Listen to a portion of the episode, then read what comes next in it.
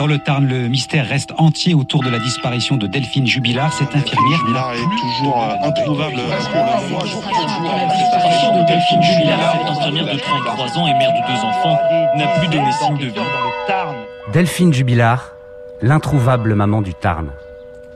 Avec ce documentaire, on vous propose de vous prendre par la main et de vous amener avec nous à Cagnac-les-Mines. Pourquoi maintenant, deux mois et demi après la disparition de Delphine Jubilard? Parce que comme vous, on y pense régulièrement, presque tous les jours. Les médias nationaux sont partis, rentrés à la capitale. Mais nous, nous vivons toujours ici, à proximité de cette petite commune de 2600 habitants qui vient de connaître un véritable tremblement de terre. Euh, les premiers jours, ça a été assez mouvementé. C'est souvent qu'ils passent. Ils passent euh, Souvent l'hélico, souvent les gendarmes. l'hélico. On a d'abord frappé à la porte des officiels. Peine perdue. Le procureur de la République de Toulouse décide que rien ne doit filtrer de cette affaire. Aucune interview des gendarmes, aucune fuite à la presse. Partant de là, on est retourné sur le terrain de nos reportages, là où en décembre les portes étaient restées fermées ou alors seulement entrouvertes. Et c'est comme ça qu'un des proches de Delphine a accepté de nous parler, tout en sachant que ses propos vont heurter, son témoignage est inédit, exclusif. Voilà, vous pouvez me présenter comme un membre de la famille euh, Jubilard, il n'y a pas de souci. L'autre document exclusif, c'est l'interview de l'avocat, des frères et de la sœur de la disparue. Jusqu'à présent, ils se contentaient de simples communiqués de presse. Le crime parfait, ça n'existe pas. Delphine Ossaguel a disparu dans la nuit du 15 au 16 décembre à Cagnac-les-Mines, c'est dans le Tarn. Delphine Jubilard, l'introuvable maman du Tarn. Il faut se remémorer les faits. On est à la veille des vacances de Noël. Tout le monde est à la préparation des fêtes qui vont permettre de penser à autre chose qu'à la pandémie. Et dans la nuit du 15 au 16 décembre, une jeune mère de famille de 33 ans, infirmière de nuit à la clinique Claude Bernard d'Albi, est soudainement portée disparue. Son mari dit avoir constaté son absence vers 4 heures du matin, alors que leur petite fille de 18 mois pleurait. Dans la maison, elle a laissé ses papiers et elle est partie avec une doudoune blanche et son téléphone portable. Cédric Jubilard appelle les proches dans la nuit pour savoir si elle n'est pas avec eux. Les gendarmes viennent très vite dans la maison pour faire les premières constatations. Puis la nouvelle de la disparition se répand comme une traînée de poudre.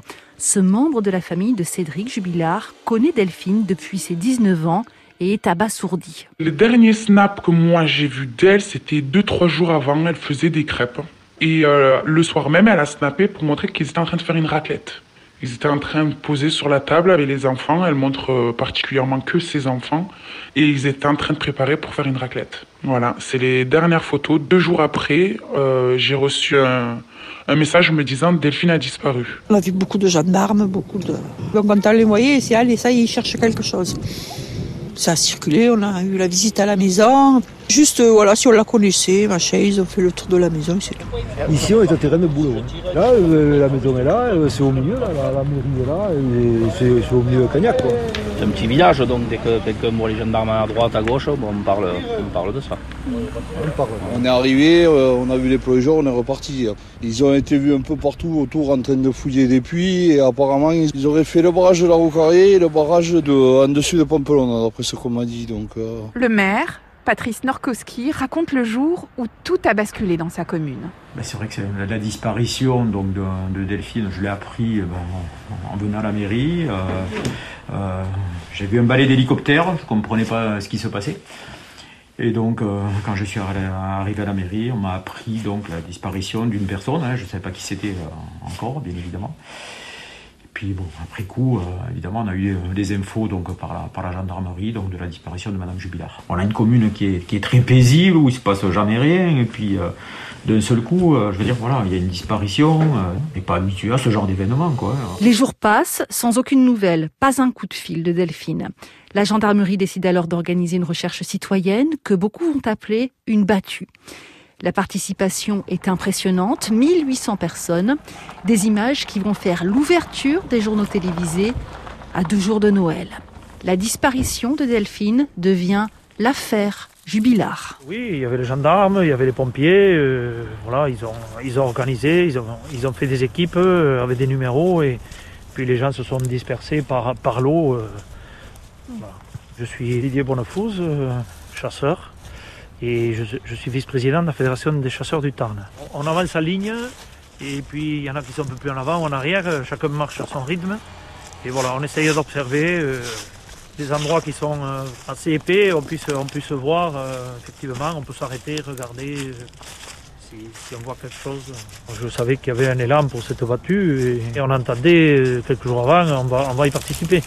Plus de 700 gendarmes mobilisés, des plongeurs, des chiens, des moyens techniques à la pointe comme ce robot capable de regarder au travers des murs, des heures de vol d'hélicoptère, une centaine de personnes auditionnées. Et tout ça donc, en vain, toujours aucune trace de la mère de famille. Les suites des recherches pour retrouver une jeune mère de famille disparue dans un village du Tarn. Delphine Jubilard, l'introuvable maman du Tarn.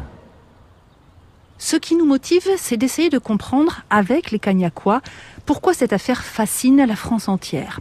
Delphine Jubilard fait régulièrement encore aujourd'hui la une des journaux.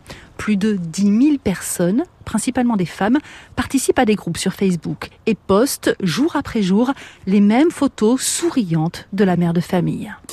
Delphine Jubilard, c'est une femme ben, adorable. Euh, très, douce, très gentille, quelqu'un qui a la joie de vivre, euh, qui aime ses enfants, euh, son travail. voilà quoi, une femme heureuse quoi, qui semble heureuse. En premier, c'est une maman à plein temps quoi. elle aime passer des moments avec ses enfants. Euh, elle se repose très peu le matin pour pouvoir être disponible la journée, l'après-midi, euh, pour faire des gâteaux, euh, des choses avec ses enfants, pour après le soir repartir travailler. Donc oui, c'est une maman à plein temps c'est une femme remarquable même, hein, je trouve, parce que travailler de nuit, se reposer que le matin, et après gérer tout le quotidien de la maison, les enfants l'après-midi pour repartir travailler, sans aucune aide, hein, parce que il n'était pas d'une grande aide, mais oui, une grande femme. Je m'appelle maître Laurent Nakacharfi, je suis avocat au barreau de Toulouse. J'ai été désigné par la famille euh, de Delphine euh, Ossaguel, euh, épouse jubilard, sa grande sœur donc, et ses deux frères. Il faut préserver les enfants, ils veulent surtout préserver les enfants, faire en sorte de protéger les enfants de Delphine. Je pense que c'est leur seule optique. Ce ne sont pas des gens qui cherchent la lumière, ce ne sont pas des gens qui cherchent à, à être connus en raison de, cet événement qui est, qui est, traumatique pour eux. Donc ce sont des gens qui ont une vie normale et qui veulent, qui veulent qu'on préserve leur vie privée et celle de leur sœur. Il y a une seule certitude pour la famille, c'est que Delphine, elle n'aurait jamais pu quitter ses enfants. Voilà, c'est une mère de famille qui a qui vient d'être euh, maman euh, pour la deuxième fois d'une jeune d'une petite fille qui, euh, qui vient de faire ses premiers pas là actuellement, hein, juste là pendant ces deux mois. Et elle aurait jamais abandonné sa famille, jamais abandonné ses enfants. C'est jamais bon signe hein, quand ça dure trop longtemps ce genre de, de recherche. Mais moi je reste persuadé qu'on va finir par trouver. Le crime parfait ça n'existe pas. Surtout dans de tels dossiers. Surtout de nos jours. Claire Gimonès, avocat au barreau d'Albi, je travaille avec Maître Pressec donc qui est euh, l'avocat choisi par euh, les parties civiles, une partie des parties civiles, une cousine et des amis proches de Delphine Jubilard. Ce sont des amis, avant tout, euh, très proches, des confidentes, des amis intimes, qui donc nous parlent un petit peu de, Delphine Jubilard telle qu'elle la connaissait, telle qu'elles l'ont perçue. Une, une, femme simple, épouse, mère, une mère maternelle, maternante envers ses deux enfants, quelqu'un de discret, de secret quand même de façon générale. Justement, ce qu'elle me dit aussi, c'est qu'elle veut absolument respecter euh, qui était euh, ou qui est Delphine Jubilard, euh, et donc ce côté assez, discret par rapport à, sa personnalité et sa vie. Derrière le portrait de la maman parfaite, il y a aussi une femme en train de se séparer de son amour de jeunesse et qui commence à faire de nouvelles rencontres. Le mot amant est lâché. Delphine Jubilard avait effectivement fait, une, fait une rencontre, cela a été dit. Après, il n'y a, y a, pas, a pas beaucoup plus que ça à dire à ce sujet, je crois. Il faut que ça reste secret. C'était, euh, ça faisait partie des secrets de Delphine, il faut que ce soit respecté. Le mari, l'amant, les enfants chéris, puis la disparition. Le mystère devient feuilleton sur les réseaux sociaux. 15 janvier, poste des Sylvie. Le silence est le plus grand des mépris. Restez dans l'indifférence, Cédric. Soutien. 9 février, poste de Robert. Il n'y a pas bagarre dans la maison vu les investigations des gendarmes, donc serait-elle montée dans une voiture? 12 février, poste de Lolita. Ton compte Facebook vient de se réactiver. Où es-tu, Delphine? On te cherche toujours. Bientôt la vérité, j'en suis sûr.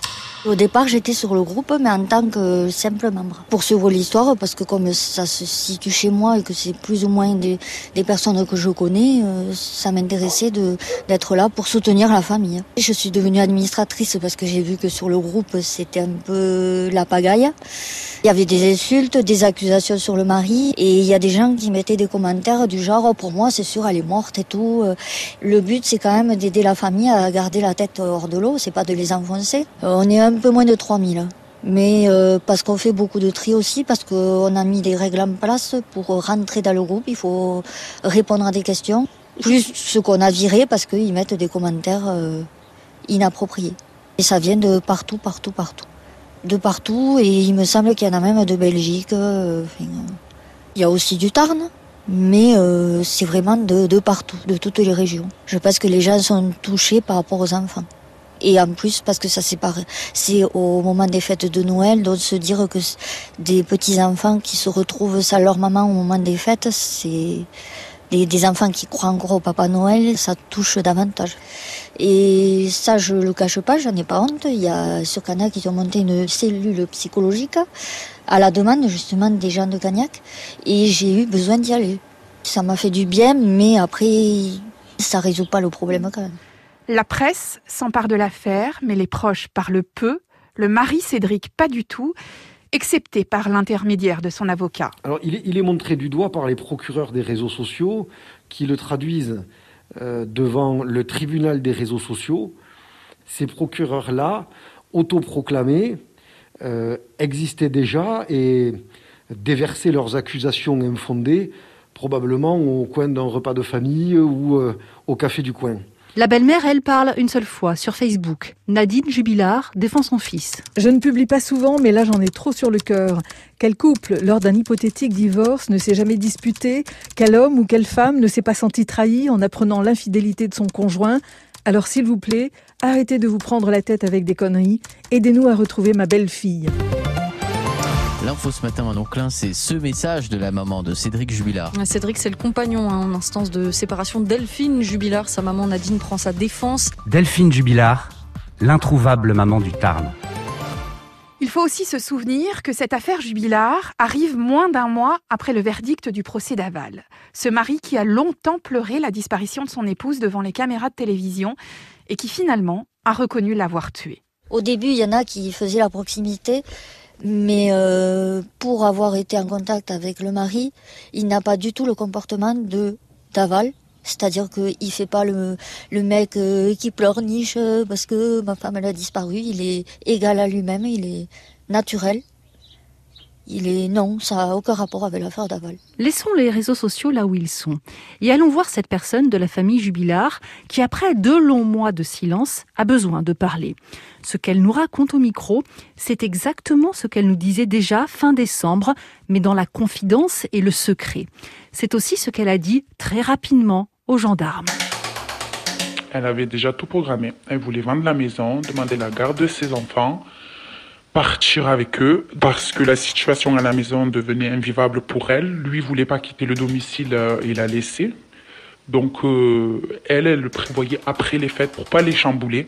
Elle voulait les prendre et pour le mois de janvier, euh, aller être hébergée chez une collègue de travail en attendant de se trouver quelque chose d'autre et de vendre la maison. Oui, oui, elle voulait la garde exclusive de ses enfants. À aucun moment, elle aurait accepté que ça soit lui qui les grandisse. Donc, euh, quelqu'un qui prévoit déjà à l'avance des choses euh, ne se dit pas au dernier moment, je vais tout quitter, laisser mes enfants, euh, alors que elle se voyait pas vivre sans eux, quoi. Je sais que c'est elle qui survenait à, tous les besoins de la famille, parce que lui n'avait pas, n'avait pas vraiment de, de travail, quoi. Hein. Entre le confinement et tout ce qui s'est passé, euh, en étant auto-entrepreneur, il avait perdu beaucoup de contrats. Je sais qu'elle remboursait euh, pas mal quand même dans le mois. Euh. C'est pour ça d'ailleurs qu'elle avait décidé de travailler de nuit pour avoir plus de revenus. Mais déjà avant la disparition, vu les tensions et tout, plusieurs fois on l'a entendu dire lui euh, avec à sa mère, oui je vais la tuer, je vais l'enterrer, personne ne va la retrouver. Elle veut me quitter, elle veut demander le divorce. Donc déjà il savait qu'il allait tout perdre, il savait qu'il allait devoir recommencer de tout le début. Pour lui, Delphine, c'était euh, voilà, c'était euh, elle euh, le pilier, c'était elle qui faisait tout. Il avait tout grâce à elle, donc euh, du jour au lendemain, se voir perdre tout, ça peut rendre fou un homme. Une accusation démontée point par point par l'avocat du mari. Il faut d'ailleurs noter que dans cette affaire, on est loin de l'union sacrée qui existe dans certaines familles. À cette heure, trois avocats défendent les intérêts des proches de la disparue. Jean-Baptiste Allary, avocat de M. Cédric Jubilard. Ils se sont rencontrés aux alentours de, de 17 ans. Euh, ils ont vécu toute leur jeunesse ensemble. Euh, 16 ou 17 ans ensemble, puisqu'ils ils sont âgés de, de 33, 33-34 ans. Et, et que peut-être c'est tout simplement l'érosion du temps. Et que c'est pas parce qu'on se sépare qu'on se déteste. Il y aura toujours une tendresse particulière, la tendresse qui a uni deux jeunes de 17 ans. Je suis pas certain qu'elle disparaisse comme ça, surtout lorsqu'on se sépare d'un commun accord. Euh, Il n'y a, pas- a pas de guerre euh, euh, intrafamiliale, il n'y a rien de tout ça. Ce que je veux dire, c'est que faut vraiment se garder, à mon avis, parce qu'on est face à une situation qui est particulière, de jugements qui n'auraient pour seul fondement des valeurs morales. J'ai lu au fur et à mesure des articles de presse qu'on présentait Delphine comme euh, une maman merveilleuse, qu'elle était sans doute, ou qu'elle est sans doute, une, une infirmière dévouée, une amie joviale et une voisine formidable. Très bien. Je n'en doute pas un seul instant. Mais par contre, petit à petit, on a commencé à introduire aussi l'épouse infidèle. J'ai envie de vous dire, et alors? Et alors? Est-ce que ça fait d'elle une plus mauvaise personne? Est-ce que ça enlève ne serait-ce qu'une once à la plus petite de ses qualités que, au bout de 17 ans de vie commune, sachant que leur séparation était actée, elle a peut-être décidé de se rapprocher d'autres personnes. Et le droit, la justice, une procédure, c'est pas de la morale. Alors que, que M. Jubilard euh, ait fini sa maison ou pas, ça n'a aucun sens. Qu'il soit im- impliqué dans la vie euh, communale, ça n'a pas de sens. Qu'il fume un pétard de temps en temps, ça n'a pas de sens. Qu'il soit plus ou moins marginal, ça aussi, ça m'a fait beaucoup rire parce que c'était ce temps-là, quand elle était l'épouse formidable, que lui-même était le mari marginal. Ben, J'ai envie de dire, moi, marginal de 33 ans, marié, deux enfants, propriétaire euh, et, et qui a monté son entreprise, il y a beaucoup qui rêveraient d'une telle marginalité. Mais c'était encore une fois confortable moralement de se dire, lui, il ne nous ressemble pas parce qu'on a envie de le mettre en cause, on a envie que ce soit lui. C'est plus facile intellectuellement de se dire que c'est lui. Ça nous évite l'effort de la réflexion. Voilà, c'est d'aval. C'est bon, on a compris, on a résolu l'affaire, c'est terminé. Mais à un moment donné, il faut comprendre qu'il y a des nuances là-dedans et que, et que Dieu merci, un être humain n'est pas tout blanc ou tout noir, tout est nuancé et, et que les nuances, elles sont à apporter tant du côté de Delphine que du côté de Cédric, mais que ces nuances-là n'en font euh, ni une plus mauvaise ni une meilleure personne. Ça en fait simplement des êtres humains. Et, et, et tous ces discours moralisateurs, je les trouve insupportables. C'est insupportable. Si Cédric Jubilard n'est pas responsable de la disparition de son épouse, que reste-t-il? Une mauvaise rencontre? Un rôdeur? Est-ce qu'elle est sortie? Euh, C'est peut-être ce que les- les- l'intervention des chiens de la brigade cynophile laisserait à penser, puisqu'ils perdent sa trace. Ce qui semble laisser penser qu'elle a quitté la maison, s'est déplacée euh, de nuit euh, jusqu'à une centaine de mètres, euh, ou 200 mètres, ou 300 mètres, que sais-je, du domicile conjugal, avant de s'évaporer très clairement. Et là, on peut imaginer qu'à cet endroit-là, dans un carrefour, euh, elle est montée, toujours de gré ou de force, dans un véhicule qui l'amènera, ce qui justifierait la perte de traces euh, olfactives euh, de, la part des chiens de la gendarmerie. C'est- Ça, c'est quelque chose qui peut être relativement crédible. L'implication d'un inconnu, c'est aussi le scénario qui effraie le maire et les Cagnacois. C'est ce qui ferait le plus peur aux gens, quoi. Mais bon, c'est vrai que c'est une hypothèse comme une autre. hein. Bah, Cagnac, c'est une petite ville, c'est pas, je fais, y a pas.